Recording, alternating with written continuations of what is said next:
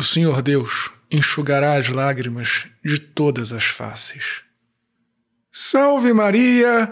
Hoje é dia 2 de dezembro de 2020, quarta-feira da primeira semana do Advento. Eu sou o Padre João Paulo Ruse, pároco da Paróquia Todos os Santos. Sejam mais uma vez muito bem-vindos às minhas redes sociais. E antes de nós começarmos o sermão de hoje, você já sabe perfeitamente o que tem que fazer. Deixa um joinha, faça um comentário, compartilhe este sermão nas tuas redes sociais, compartilha pelos aplicativos de mensagem. O nosso canal tem crescido devagarzinho, mas tem crescido graças ao seu apoio, graças ao seu engajamento. Muito obrigado de coração. Deus te abençoe. Curta também a página da Paróquia Todos os Santos no Facebook e no Instagram. Depois do sermão, dá uma espiadinha lá para ver como vai funcionar a nossa rifa da ceia de Natal.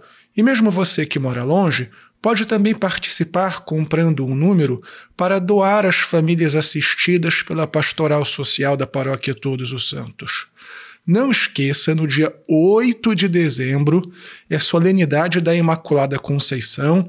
Teremos missa às 7 horas da manhã, missa bem breve. Às 5 da tarde, a missa tridentina.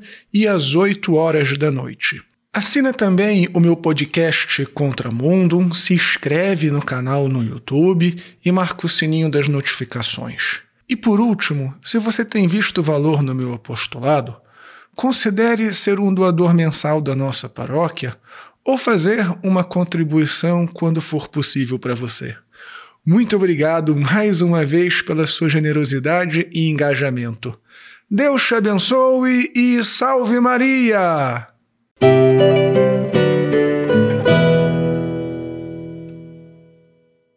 Muito bem, filhinhos. Nesta quarta-feira da primeira semana do Advento, a Igreja nos dispôs meditarmos novamente sobre a multiplicação dos pães.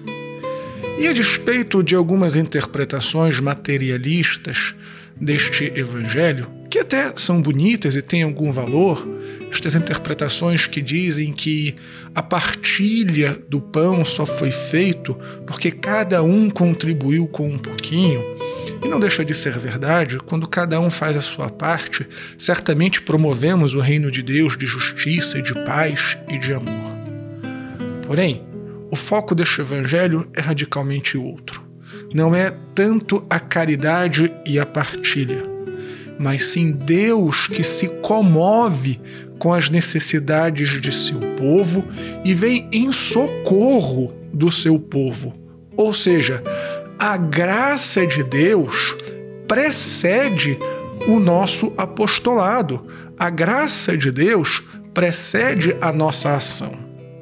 Insisto, sem menosprezar a nossa ação, nossa pastoral, a caridade, o apostolado, que sem dúvida nenhuma são as condições para nos salvarmos, mas a precedência da graça. E o meu ponto, justamente, é ressaltar este amor de Deus que vem em socorro das nossas necessidades, mas não apenas para satisfazer as nossas necessidades momentâneas, mas para nos oferecer, depois desta vida, o paraíso. Este paraíso descrito pelo profeta Isaías na primeira leitura Deus não quer apenas a nossa saciedade nesta vida, quer isso também. Mas mais do que isso, o que Deus nos promete é um paraíso. Porque neste mundo, ainda que Deus de fato venha em nosso socorro, mas nós sabemos que este mundo é marcado pelo sofrimento, pela cruz que devemos carregar. Mas no céu, no céu já não haverá mais sofrimento no céu, Deus enxugará todas as nossas lágrimas. Então, filhinhos, não percam o paraíso do horizonte de suas vidas. Não percam jamais a esperança do céu.